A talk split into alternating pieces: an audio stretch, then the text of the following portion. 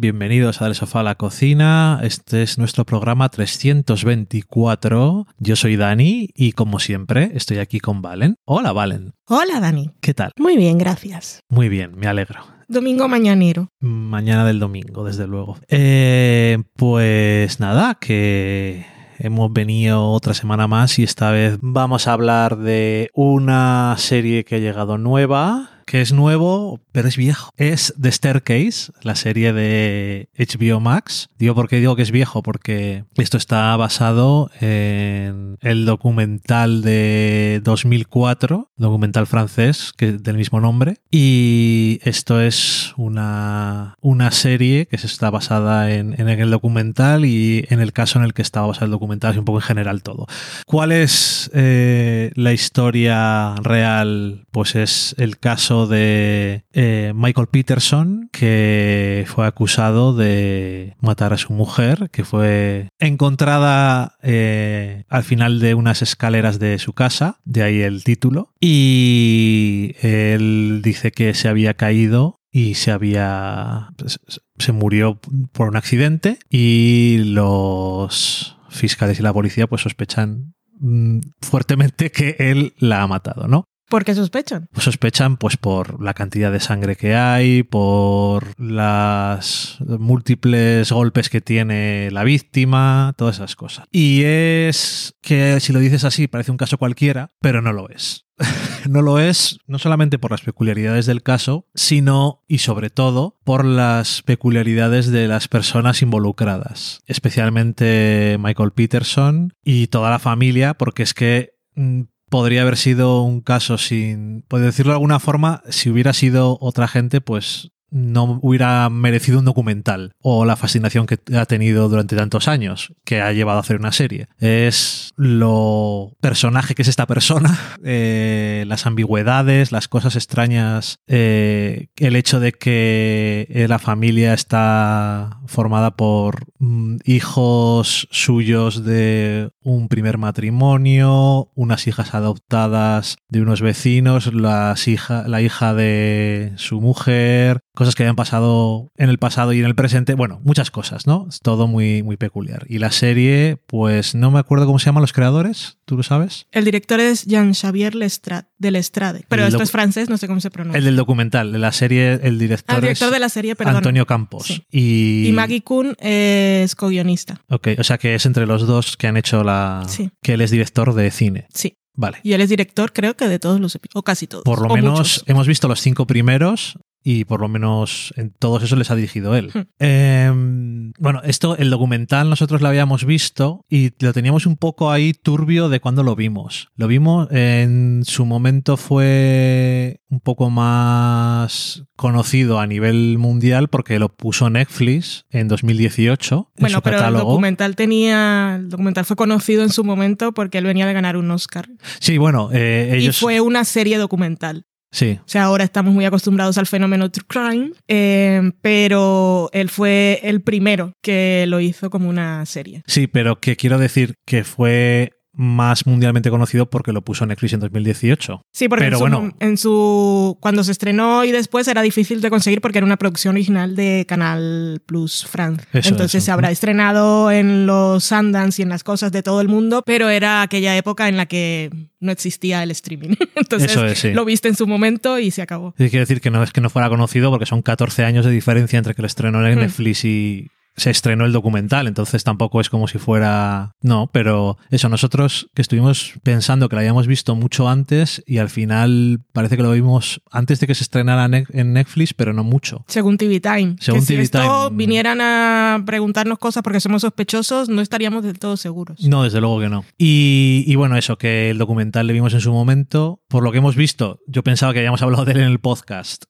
Pero parece que no. Y seguro que lo hemos mencionado en alguna ocasión porque nos pareció muy interesante. Por eso me extraña que no habláramos de él. Eh, y bueno, que cuando anunciaron la serie, yo dije, ok, ¿por qué van a hacer una serie exactamente. Y al final, un poco la, no diré la premisa, sino la justificación que yo le veo es que es un, no solamente es una dramatización de lo que se ve en el documental, sino es como una dramatización de lo que ocurrió en la vida real, lo que incluye los documentaristas estando allí y las cosas que no se ven en el documental, obviamente ficcionalizado o no. Y tiene actores bastante importantes de alto perfil. ¿Quién tenemos aquí, Valen? Eh, está Colin Firth como Michael Peterson, Tony Collette como Kathleen, la mujer que murió al pie de las escaleras. Eh, está Sophie, Sophie, Turner, nuestra Sansa, como una de las hijas, una de las hijas adoptadas. Está un hijo de Schwarzenegger, como uno de los hijos del primer matrimonio de Michael Peterson. Tenemos a Juliette Binoche como la pareja de Michael Peterson después de todo aquello en 2017. Tenemos a mm, Rosemary DeWitt como una de las hermanas de Kathleen y... Y Parker Posey como, Parker Posey como los fiscales. Sí, uno de los dos de la acusación. Bueno, y alguna cara más que seguro que os suena. Ah, está este señor, creo que es Michael, pero Stoneberg. Sí, que, es el, abogado de Michael Peterson. Y esos son los nombres que me sé, pero todas las caras más o menos os suenan. Pero bueno, que no está mal, ¿eh?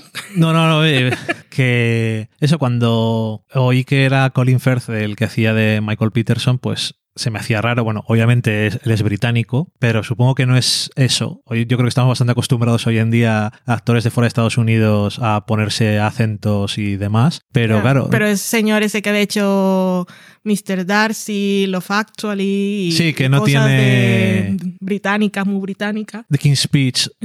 Eso es. O sea, sí, es un señor, como decía él en la entrevista, siempre ha tenido papeles muy británicos. Eh, y la verdad es que desde el principio, a mí me parece que dicen, decía, eh, no sé si era Antonio Campos, que decía que no le había dicho a nadie que imitara a nadie. que no se trataba de imitar a la gente. Y no digo que Colin Firth esté haciendo una imitación, pero desde luego hace una... Me voy a zambullir en este personaje y voy a ser él. Y como decías tú, el otro día cuando estábamos, después de verlo, uno de los episodios, es que se te olvida que es él.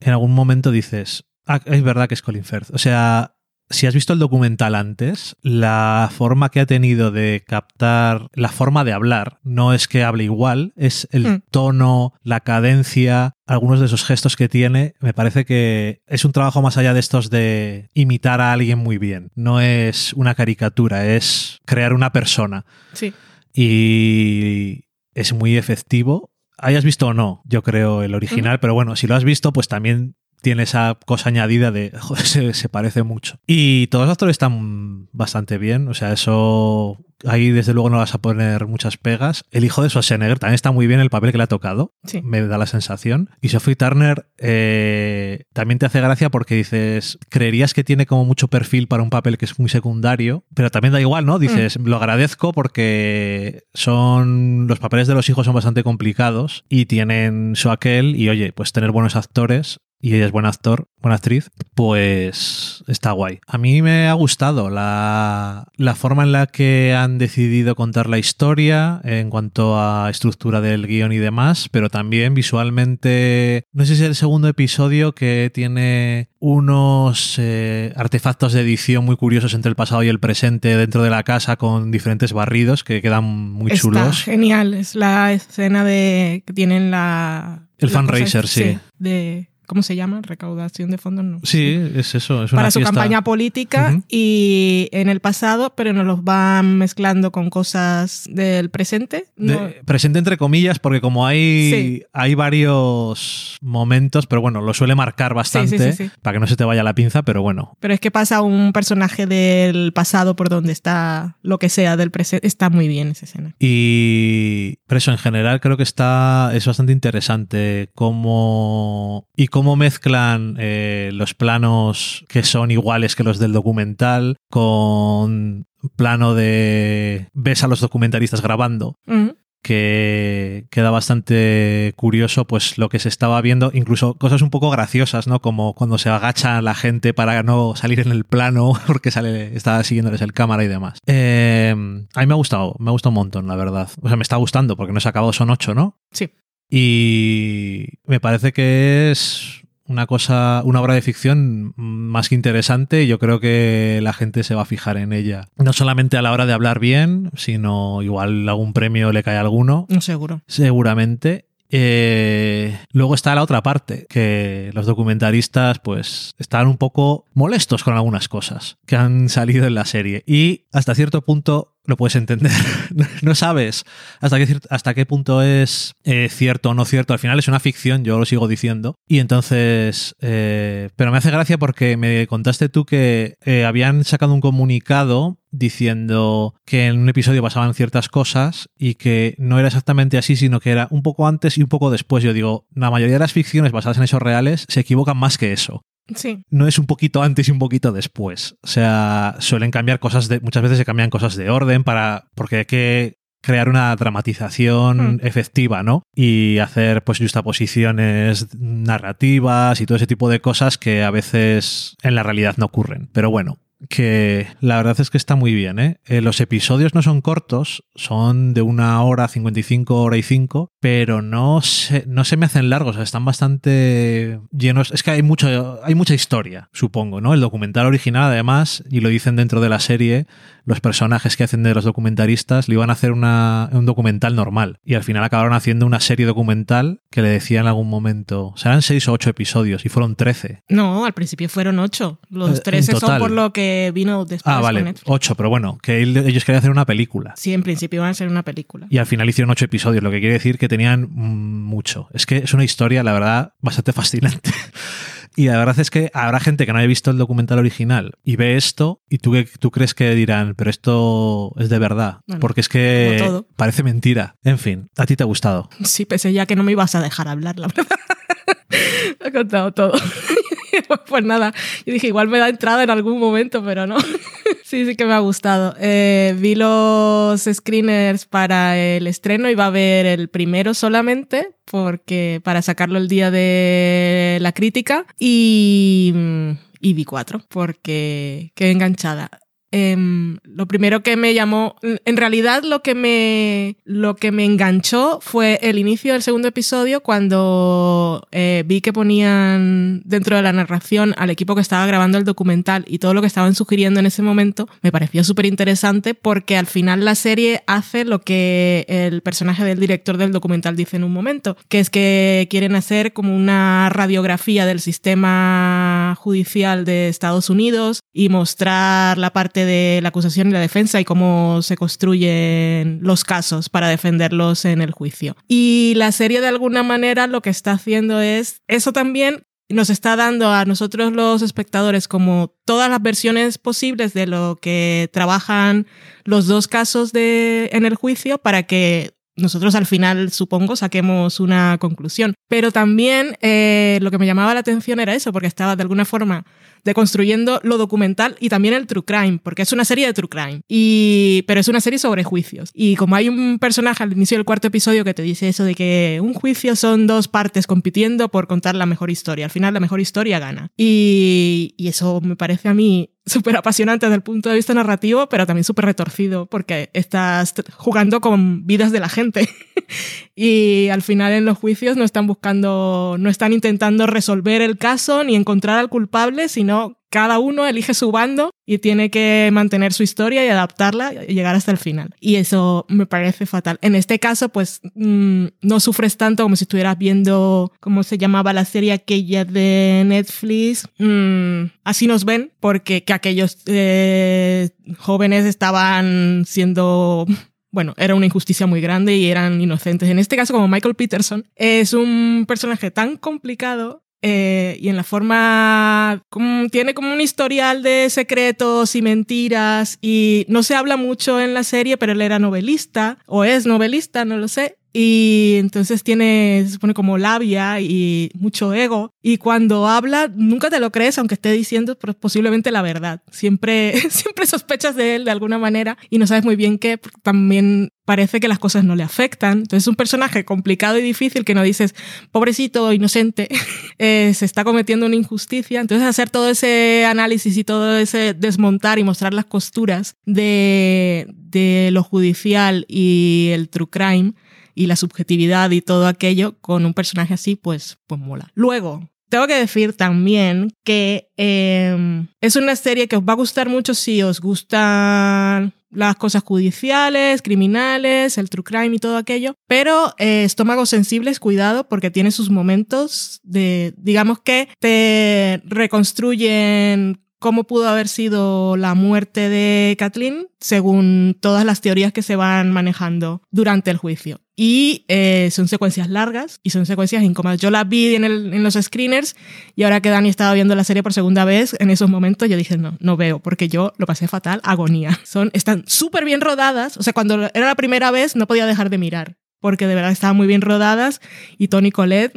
otro premio para ella solo por, morir varias veces, lo hace muy bien. Pero creo que como, como serie funciona muy bien. De este año eh, recordamos Severance y tenemos Somebody Somewhere y tenemos Hacks, son series muy diferentes, pero este tipo de series sería como la Mero Fistan de este año, sin tener el componente dramático de que adorábamos al personaje de Mer. Eh, en este caso no es así, es otra cosa, pero es muy está muy bien hilada, tiene, tiene varias capas de lectura, pero la puedes ver simplemente siguiendo el misterio y ver cómo lo resuelven y las teorías y los giros y tengo que ver el siguiente episodio, pero luego tiene la lectura aquella de todo lo que nos está diciendo de cómo se construyen las historias, incluso las historias documentales, que a veces creemos que los documentales son la realidad y los documentales no son noticias y ya sabemos que las noticias a veces son fake news, entonces siempre hay un punto de vista, siempre en el momento que alguien pone la cámara en un lugar y decide mostrar una persona y no otra y luego cuando estás montando decides juntar dos imágenes, estás contando algo desde tu punto de vista. Y eso es algo que la serie nos va dejando caer y a mí me parece súper apasionante. A lo mejor también puede ser, no de forma consciente, pero un poco más en el subconsciente, un problema para gente que es una serie donde es complicado ir con alguien. O sea, no dices, a ver... Claro, aquí no tienes ni al policía, ni al abogado, ni al... Nadie, nadie. es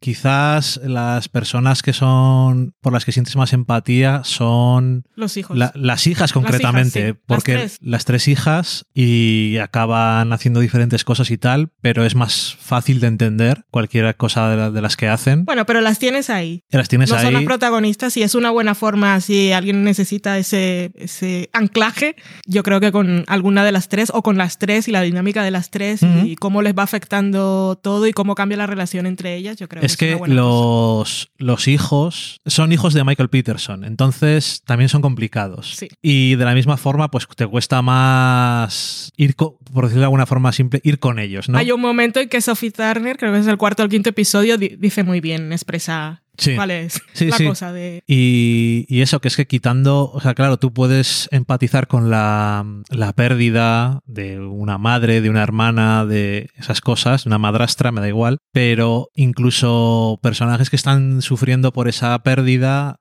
no son, son reales en el sentido de que son complicados y a veces no son agradables. Mm. Entonces, no te lo pone fácil en el sentido de, esto es una persona que ha perdido a alguien y además, mira, es un santo. Sí o una santa. Y entonces es muy fácil decir yo voy con esta persona, sino que toda la gente hace cosas que son pues bastante humanas, entonces es difícil. En ese sentido está bien porque te desafía un poco como espectador, no es blanco y negro y te da las cosas fáciles. Hablando de no dar las cosas fáciles, me llamó la atención que en el primer episodio no eligen eh, ser expositivos y explicarte y dejarte claro exactamente cuál es la, el árbol genealógico de esa familia. Porque de entrada ya ves que hay algo complicado, que hay que son hermanos que están todos juntos, pero que no todos son hijos de esa pareja que estamos viendo. Pero no sabes muy bien cómo. Y te lo van, o sea, decirlo de forma verbal te lo van dejando caer poquito a poco. Sea, después sabes que eh, una es hija de ella, que estos dos son hijos de ellos, que las otras dos son adoptadas, pero no lo sabes en el primer episodio. Sabes que, sabes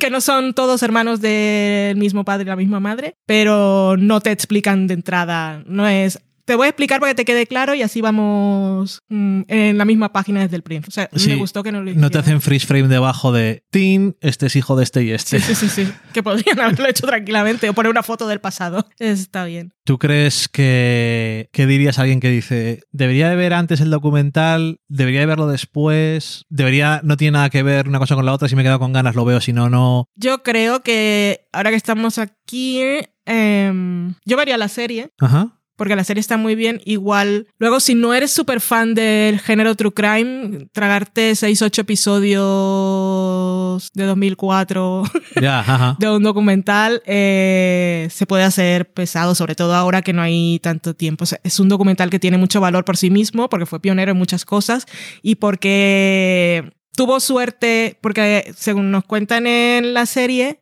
la serie de, HBO, ellos eh, leyeron esa historia y les inspiró la idea aquella de contarlo de cómo era la justicia en Estados Unidos, pero su idea inicial era contactar con varios casos que hubiera en el momento y quedarse con varios o quedarse con uno. O sea, no fueron, no era este directamente, podía haber sido otro, pero tuvieron la suerte de dar con, esta, con este caso que fue muy bien y luego tener mucho material que no solo fuera un caso interesante, sino que Michael Peterson como si fuera tan, estuviera tan dispuesto a, a contar su historia, dejar, bueno, a que, el, más que dispuesto a que contaran su historia, era que él quería contar su historia, ¿no? sí. pero que los dejaran poner las cámaras en, los en el juicio y no tuvieron acceso total a, a la fiscalía, pero algo sí, y, policías y todo aquello. Entonces, eh, tiene mucho valor en sí mismo. Yo creo que si sois super fans del género o tenéis algún interés así intelectual de ver em, para valorar después em, cómo se trabaja la imagen de lo documental en la, en la serie de HBO, sí, pero yo creo que no haría falta. Una vez ves la serie, que aparte yo creo que nos va a introducir cosas que no, que no están en el documental, podría... Yo vería uno, por ejemplo, Sí, pero por para curiosidad. ver cómo es Hmm. el primero. Cómo son la gente tal. implicada. Y yo creo que si ves el primero, igual te enganchas y ves lo demás. Pero no, no, es necesario, no es necesario ver el documental antes, no es necesario ver el documental después. Porque al final son cosas que, de estas que efectivamente puedes leer en la Wikipedia.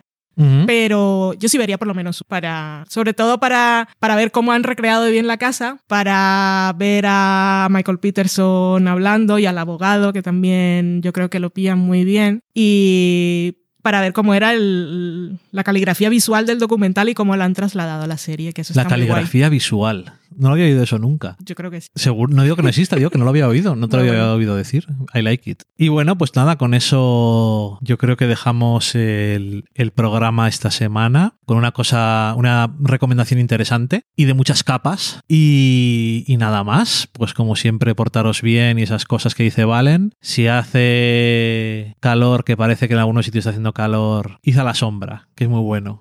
Intenta hacerlo como haces tú, Valen, pero no me sale de forma natural. En fin. Adiós. Adiós.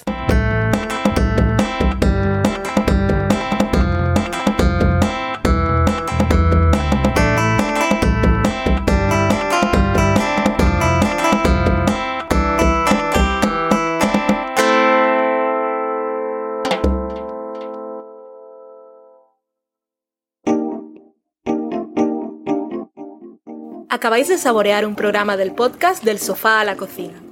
Para prepararlo hemos usado los siguientes ingredientes. Un Dani, una Valen y una licencia Creative Commons, reconocimiento no comercial compartir igual.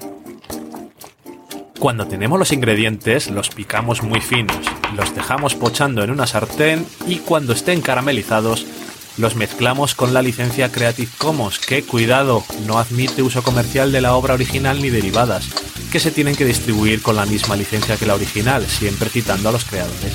Después de 10 minutos, condimentamos la mezcla con iTunes, iBooks, Twitter y un poco de Facebook. Si no encontráis las adecuadas en el mercado, buscad el nombre del blog. A continuación, introducimos en el horno y, después de 30 minutos, lo servimos aderezado con música distribuida con licencia Creative Commons a través de Jamendo. Al final del post correspondiente vienen especificadas concretamente. Si tenéis alguna duda con respecto a la receta o a cualquier otra cosa, podéis preguntarnos a través del correo electrónico del sofá a la cocina Buen apetito.